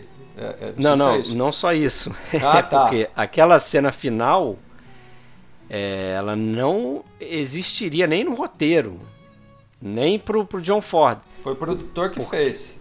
O produtor que fez, né? É, O produtor, Porque o o John Ford acabava com aquele plano lá do, do Caminhando. Henry Fonda saindo no horizonte, Que era uma forma genial de Era um acabar a final, sim. Era uma sim. forma genial que faz uma rima com o plano lá no início. Tem um plano semelhante quando ele está andando com o Casey, com o John Carradine. Também eles estão na silhueta, andando no morro e tal. Então ele está entrando naquele mundo com o mentor dele. No final ele está levando a mensagem do mentor dele, né? É um peregrino. para né? além das montanhas É. lá, né? Pra mim ali ele tá virando o, o Próximo fantasma de Tom Joad lá, que o Bruce Springsteen depois vai fazer um- uma música e tal. Ali tá virando uma espécie de fantasma, porque ele mesmo fala, né? Eu vou estar em todos os lugares, né? Eu vou estar onde tem um cara levando porrada da polícia, criança É, com fome, ideia, não sei o né? que, eu tô lá. Tô em todo lugar, você vai me ver em todos os lugares. Ele vive uma ideia, ele vira uma ideia, gente, ele vira uma entidade, uma ideia na cabeça. E aí vem o, o Zeno que fala, não. Aí ele puxa um trecho do livro e o John Ford fala, não, não vou filmar isso não, filma você. Aí ele vai lá e filma. ele dirige, o que dirige aquela cena final. Mas realmente tem essa conexão, né? Faz essa conexão com a, E ela com a força do personagem. arrebenta no monólogo. Ah, ela é sensacional. Sensacional. Ganhou Ela arrebenta o filme inteiro, né? merecidamente. Primeira vez que aparece eu já É. chama Não, acho que ela já. rouba a cena. Eu acho ela é, fantástica. Não, ele também Desde tá que ela bem, fala bem, que eles estão saindo ali na. Pegam o carro, saem. Ah, você não vai olhar pra trás, se despedir da sua casa. Não, a gente não tá indo pra Califórnia. Então a gente tá indo pra Califórnia. É. É, então tá sempre. Eu, eu acho assim, até na- nessa famosa cena do discurso do Henry Fonda com ela e tal, eu acho que o, o contraplano dela reagindo ao que ele tá falando, pra mim é tão importante quanto a atuação dele. Aquela né? cara de quem não tá aquela cena nada, que tá preocupada, que vai perder. eles o fizeram- É, mas ela faz uma, uma cara assim de desespero, de não estar entendendo e ao mesmo tempo tá compreendendo que esse vai ser provavelmente a última vez que ela vai ver o filho. É, isso aí. Que tu vê no olho dela ali, cara, aquilo é sensacional. E parece que eles não ensaiaram essa cena, né? Que o John Fizeram Ford, em um take. o John Ford não deixou eles ensaiarem porque ele queria justamente que a coisa fosse Natural. vamos dizer Espontânea. assim, natural, espontânea, espontânea. naquele momento. E eles queriam ensaiar, queriam ensaiar e não deixaram. E, e, de novo, né? Como o cara sabe usar a linguagem, né? É, justamente. Porque ele evita o close também, você não tem muitos closes antes disso. E quando ele chega naquele momento que é o ápice, ele. Não, agora vai ser close de um, close de outro, close de um, close de outro. Potencializa aquilo, né? Sim, sim. Não, e ele faz numa só. Ele, pelo que eu li, ele faz em um take. E sem sai, ensaiar. e sai de- e sem ensaiar e sai desse jeito. Né? E sai- É. Mas também tem Outro todo esse trabalho, né, de, da, de o quanto que os, que os atores já estavam no personagem. né? É. É, hoje a gente viu o filme já 500 vezes, a gente sabe a fala, sabe, né, mas dar essa fala na, na hora, assim, com toda essa qualidade, mostra também um, um Henry Fonda muito Ah, bem maduro. preparado, É. muito maduro, né? Que estava Eu buscando a olhar, sangue. né? Eu, o que eu gosto no Henry Fonda é justamente essa transformação dele, né? É como o Fred falou e você comentou, o começo ele tá aquele cara é, irritado, explosivo, pela aquela injustiça que supostamente, né? Ele matou o cara porque o cara também iria fazer algo para ele, mas ele Seria teria que legítima pagar por defesa, isso. É, ele teria que pagar por isso, ele pagou por isso, né? Mas é legal quando como ele vai nesse caminho, ele vai se transformando, né? Você vai vendo no olhar, nas expressões, e isso é muito interessante no filme, né? O cara parece uma sombra, né? O cara parece meio um fantasma Tá só no observando, filme. né? É, e o tempo inteiro ele está observando, ele, claro, ele tem os embates e as falas, né, que são interessantes, mas ele está sempre ali como quase um perfil de um fantasma. Então parece que ele só reage, É. né? É. Ele só reage Só ao longo reage, do filme. Ele reflete, atitude ele só começa a refletir depois que ele começa. Os olhos dele vão abrindo. Sim, eu, né? eu li uma, uma análise bem bacana sobre essa coisa do, né, dos dois homicídios que ele comete no filme, né? O antes do filme e outro durante o filme. Não sei dar o crédito porque eu fiquei passando por um monte de texto e se perdeu. Mas. é, mas comparava isso, porque o primeiro ah, homicídio que ele comete é com alguém igual a ele, uma briga de bar, uma coisa que é defesa, mas é, é de cabeça esquentada e tudo mais. E o segundo já é com consciência, assim, não é com a intenção, mas é também O uma primeiro defesa. talvez seja sem sentido, né? É, o primeiro Meio sem é sentido, sem a um gente não sabe o propósito. contexto, ele também não conta, não importa muito. E o segundo não, ele tá realmente fugindo da polícia por uma coisa que é, é injusto, né, ele tá sendo perseguido por isso e tal. Então, é, a ideia é que ele vai perceber ao longo do filme quem é o verdadeiro inimigo dele, né, que não é o igual, que é o que ele, primeiro que ele mata, mas é aquele opressor, né. Não, e não só o isso, ele poder mata o cara polícia que mata o Casey. Né? Também, ele mata o o cara cara que mata o mata o Casey, Casey. Então é. Não. Ele é uma resposta, É uma resposta né, mais- à situação. mais consciente aí. Então tem essa evolução dele também de, de direcionar essa, essa raiva até dele, né? Essa explosão. Eu acho que ele vai, ele vai entendendo, né? A personagem dele é interessante porque é, a vivência que ele vai tendo e como a mãe dele, né, cobra dele o tempo inteiro, olha, você tem que ser calmo, você tem que ter paciência. Isso faz Ela não deixa né, ele sair do carro É. na hora da passeata, né? É, então, isso faz para mim, né, dar a ideia de que há a oportunidade dele refletir, né, sobre tudo aquilo que ele está vivendo. Mas melhor até, né, como o Fred falou, observando mesmo, né, tendo essas reações que vai abrindo o olho dele, que ele vai entendendo é, que há um problema muito maior do que simplesmente viver uma vida boa e ter o que comer, e como ele vivia antes lá na fazenda, enfim. E não é só a mãe, né? O Casey também preserva ele em alguns Sim. momentos, né? Fala, ah, não, você tá em condicional, né? Foge agora que eu lido com isso É. e tal. Então vai dando várias Sim, oportunidades pra ele observar de longe.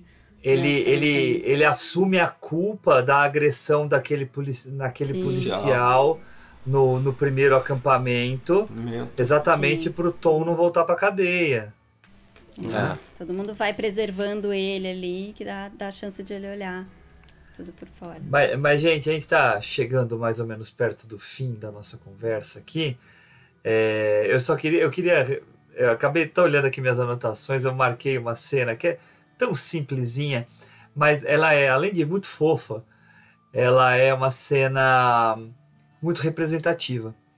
Que é quando eles chegam na- no segundo acampamento, no acampamento do governo, e as crianças vão no banheiro Ah, e, pu- e puxam a descarga. Eles acham que é o chuveiro. Você quebrou, né? É, Você quebrou Você quebrou! Assim, não, mas é que tinha uma cordinha lá, eu nunca vi isso. só puxei. É. E- e- Mas eles acham no começo que é um chuveiro. Porque eles É, falam ah, de tomar acham- banho. Devia É. ter os dois, talvez, né? Não sei. É, e, É, pode ser. E, e- mas isso mostra muito que condições que eles viviam também. Para eles nunca terem nunca visto viu. uma privada, uma descarga. É, aquelas coisas É. brancas de, de catálogo, né? Que eles falam. Isso, isso. É, as cerâmicas. Então, Eles né? deviam sonhar já com isso, né? Coisa de Cerâmicas rico. não, né? As louças. As né? louças, é, as louças brancas, gente. Mas- Mas, viu, tem uns diálogos interessantíssimos, né? Além dos famosos e tal, né?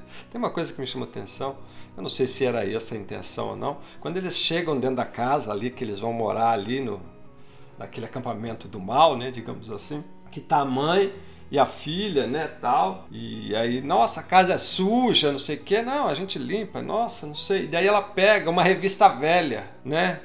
E aí foi ler, aí ele fala, ah, mas por que, que é isso? Ah, Isso pelo menos serve para alguma coisa. É, deixa guardado aí que vai. Guarda isso aqui que pode servir para É, eu alguma fiquei coisa. pensando pro quê? Vão usar pra acender fogueira, sei lá. É, papel higiênico, sei lá o que, né? Enfim. É, mas. Não, vê a situação, né? Você É, tem que se agarrar tudo é, ali. Porque... justamente. É, mas tem, tem várias frases muito boas nesse filme. Tem lá no começo do filme, quando o, o Tom Joad chega na casa dele que tá abandonada, só tem.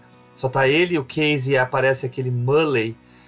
O, o, o Tom daí tem que ficar escondido lá dentro porque vão chegar os, os caras que estão vigiando para ver se as casas de fato estão vazias. Ele fala assim: quem diria que um dia eu estaria me escondendo dentro da minha própria casa? Né? Olha, olha o nível de reflexão que ele já começa a ter Sim, é nesse, isso. nesse Porque eles começo de começam com a percurso. ilusão de que é deles, né? Mas É. nunca foi deles. Mas viveram muito tempo. É, não, o pai, o vô fala, né? Não, porque teve- a nossa, eu- nossa família nasceu, morreu aqui, é isso que dá o direito à terra, não é um pedaço de papel. né? É. A propriedade é ali o já- roubo. É, né? Exatamente. Eles foram, eles perdem a partir do momento que existe um papel que declara que não é deles aquele terreno, né? Que vai delimitar, demarcar e vai tirar deles que usavam e, e aproveitavam aquela terra. Dezenas de anos. E o pior é isso que você falou, e não tem nada que eles possam fazer. Não tem o que né? fazer. Absolutamente nada. Você vê até o personagem do Mully, né? Que é um personagem também que está em diversos filmes do. É, um ator que está é- em diversos. John Quaylan, É, né? parece Tem muito. diversos filmes do, do John Ford também. Ele, ele já é ali uma. O fantasma do cemitério, Uma- né? Que ele fala, alguma coisa assim. É, ele já é uma prévia dessa figura fantasmagórica, né? Só que o personagem Henry Fonda vai se transformar num outro tipo de fantasma, Fantasma vamos dizer útil. assim. Ele é. Um fantasma messiânico. É, esse outro é o, é o fantasma ali do, do abandono ali, né? O cara tá ali porque ele não consegue se desgrudar, ele não quer abandonar aquilo, ele não aceita aquela injustiça, né? Ele mesmo fala, eu sou um fantasma. Mas que é praticamente, Fred, o que o avô quer Sim. fazer também. Que é a levado mesma na, coisa. na marra, né? É levado na marra, eles É. embebedam ele lá. Dá um xaropão, um xaropão. lá no cara lá. É.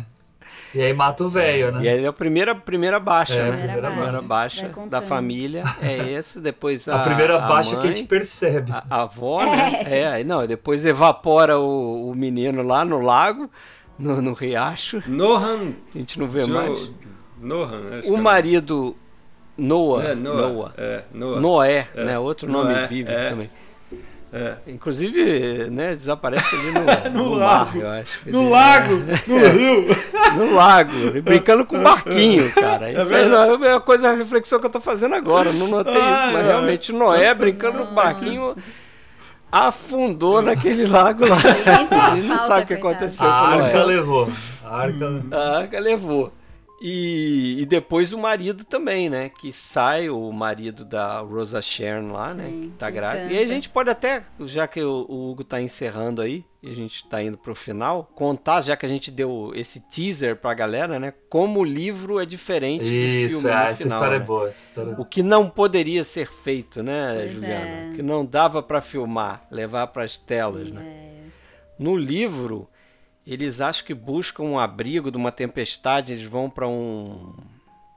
Um. Celeiro. Não, fugiu, não, um galpão, um celeiro. Eles vão para um celeiro e lá tem um homem passando fome e tal. O, a Rosa Sharon, é, o filho dela nasce morto, né? Ela estava grávida, o filho nasce morto.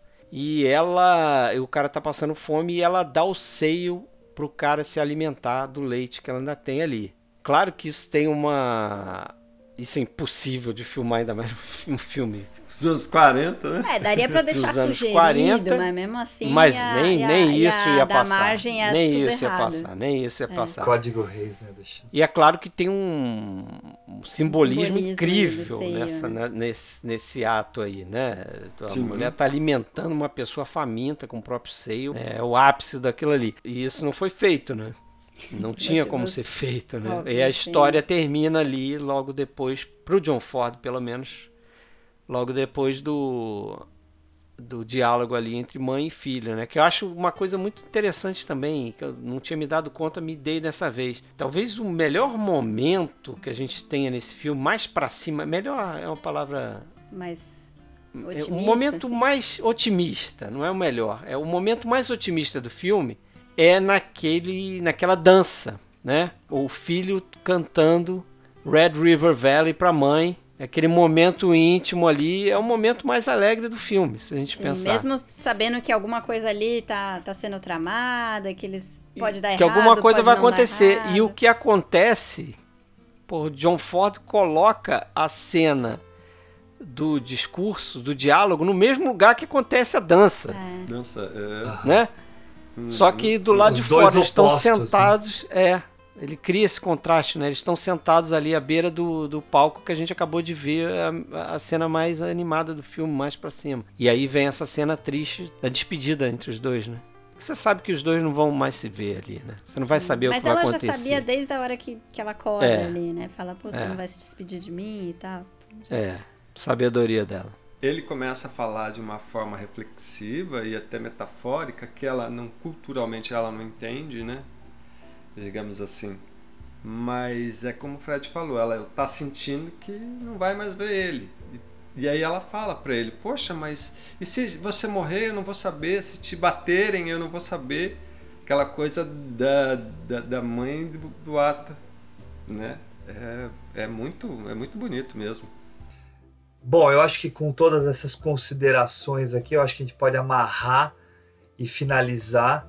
Muito bem pensada essa questão da, do mesmo ambiente, né? Com os dois polos de, de espírito é, ocorrendo né, nesse lugar. Isso é- realmente é, é bem interessante.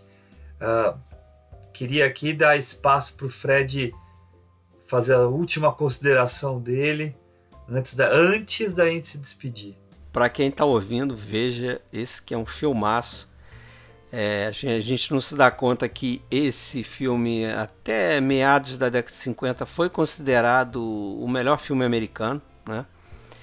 É, a partir ali do final dos anos 50, as pessoas começam a redescobrir o Cidadão Kane, e aí o Cidadão Kane vai tomar esse posto, vai ficar por longo e longo tempo. Né? Ainda tá de certa forma, com o melhor filme americano já feito. Mas antes foi Vinhas da Ira. E tem uma razão por trás disso, né? Para você descobrir, você tem que ver o filme para você sentir, perceber como ele é feito, como ele é construído, né? É, não só o conteúdo, a forma também como ele é fotografado, né? De forma documental mesmo, né? Para trazer um realismo para a história. Então, um filmaço e se querem começar a conhecer a, a, a carreira do John Ford, voltamos a falar, vejam o Vinhas da Ira.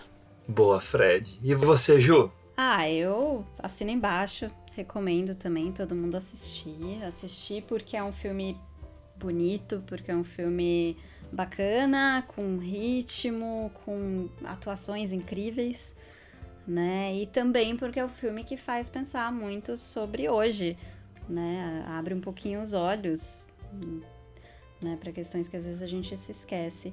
Para reforma agrária, por exemplo. Pois é, às vezes a gente pensa que, ah, não, tá muito distante da gente. E aí assim, a gente olha e fala, nossa, mas 1940, né? Era tão semelhante. Né? Então, claro. Aquela coisa que falam, né? Pô, mas um filme velho, não era nem nascido nessa Ele época. tem 80 anos. A história né? continua. Mas a história continua, é um processo. A história demora, né? A É. história demora pra mudar. E a gente acha que a gente é super evoluído, super moderno. E aquelas coisas continuam exatamente iguais. Então, vale. Essa distância de, de 80 anos Não é para nada. Evolução é histórica é um pinguinho de nada. É isso, mas a gente é arrogante, acha que é, né? 20 anos atrás É. já tá velho. Somos o centro é, do mundo. Mas é isso, mas o filme vale, vale muito a pena mesmo pra gente entender. Ou pra entender também um pouco da história dos Estados Unidos, que, né? São uns momentos que a gente às vezes não, não conhece, todo esse movimento dos Oaks aí, o pessoal, essa migração toda, que é tão parecida com a nossa aqui também, que a gente viu bastante. É. Sim. E você, Ricão? Cara, Pô, filmaço mesmo, né, cara? É aqueles filmes que, que você fica com ele na cabeça, né? Depois de assistir, né? Ele te cutuca, né? É aquela coisa, parece que tem alguma coisa na cadeira que não deixa você ficar acomodado. Sim, como a gente já falou, o diretor não tem o que falar, né? O cara é fantástico, a atuação. Mas eu queria só deixar um adendo da fotografia desse filme, que a fotografia desse filme é maravilhosa. Como ela é muito. É como ela ajuda né, a construir a narrativa do filme. Ela, eu, eu acho que ela é 50%. Né? Você tem planos às vezes belíssimos, muito bem construídos, né? cinematográficos, mas aí a gente tem planos que realmente já tem essa coisa né? documental, como o Fred falou, como você falou, do neorrealismo, né? aqueles planos é, muito ensolarado, muito contraste, às vezes apenas só sombra, né? ou tons né? de sombra, e como isso é muito bem desenvolvido dentro do filme. E é isso, acho que é um filme que tem que ser visto sim, não é tão difícil de encontrar, porque, né, como o Fred falou, já foi um dos melhores e continua sendo um dos melhores filmes, não só nos Estados Unidos, mas no mundo, que faz a gente pensar e que é muito atual, né? Não atual só na sua questão agrária, né, como você comentou, mas se a gente transportar para outras profissões, né, para outras condições, né, se a gente pensar no Uber, se a gente pensar em, né, naquela pessoa que precisa botar comida e tem que aguentar uma exploração, enfim. Então é tá aí para refletir não só como um cinema, mas também como ideia, como conceito. Filmaço. Muito bem. Eu não tenho muito a acrescentar ao que vocês estão falando, só reforçar. Vejam o filme não deixem de assistir esse que é um filme que vai fazer a diferença aí na, na cinefilia de vocês. Fred, obrigado pela tua presença. Se você puder, deixa aí seu recadinho, dando a, aquela propaganda do PFC, que é nosso sócio aqui. Você e o Alexandre aparecem bastante aqui, ainda bem que sempre é uma participação aí com muita informação e muito conhecimento. É, eu que agradeço o convite. É, Para quem não conhece, a gente está lá em filmesclássicos.com.br ou em qualquer agregador. Se procurar podcast Filmes Clássicos, vai encontrar. Né? Tem no Spotify também. E é isso aí. Nosso foco é são filmes mais velhos do que 30 anos. né? Para trás, a gente vai traçando essa, esse período aí. Nosso nicho é esse e a gente procura fazer também filmografias e tem episódios de dicas e, e filmes isolados. É, a gente falou, eu falei um pouco desses, né? Falei dos que a gente fez o episódio de John Ford e a gente fez um também isolado, por exemplo, do Rastro de Ódio. Foi um filme que a gente fez isolado do John Ford e no Tempo das Diligências também. Então a gente se quiser procurar mais sobre John Ford, também pode procurar a gente lá no podcast. Isso aí. 180 episódios se chegaram agora, hein? 180. Na verdade, 181, que o 181 tá para ser editado. Leon ah, Risman. Aí, Nossa, nem fala. Praticamente tanto quanto os filmes do John Ford. Verdade, mas ele fez 147, é, a gente tem 180. e o nosso todos são longas, hein? Não tem nenhum curta, não. Ju, se despeça, por favor. Tchau, obrigado. Tchau, obrigado, valeu. Não, obrigada, obrigada, Fred, pela presença, pelo papo. Obrigada, Hugo, Henrique. Valeu, valeu super. Valeu ver o filme e, e conversar sobre ele também. Obrigada. Boa. Fica a dica aí, como era Verde Meu Vale, veja também. Henricão, obrigado também. Hugão, eu que agradeço. Agradeço ao Fred, como sempre, aí trazendo muito conhecimento, muita cultura, enriquecendo aqui o papo, né? E a você, Ju, também, é como sempre eu digo, sempre aprendendo com vocês. Obrigado, gente. Tchau. Isso aí, gente. Obrigado por tudo. Obrigado por quem ficou escutando a gente até agora. Espero que tenham gostado. Eu, particularmente, gostei bastante do papo. O filme que eu já adoro. Gostei mais ainda. Fui descobrindo novas coisas, inclusive o que o Fred falou do desaparecimento. E, e também novas reflexões sobre o filme, tá? Obrigado, gente. Todo mundo vai ter que rever. É, é. aguardem o próximo episódio e tchau! Come on, let's dance. Oh, Tom, I Come Come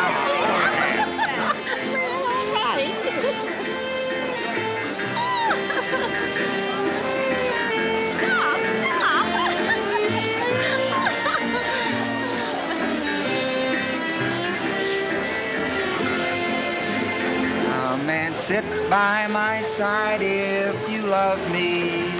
Do not hasten to bid me adieu.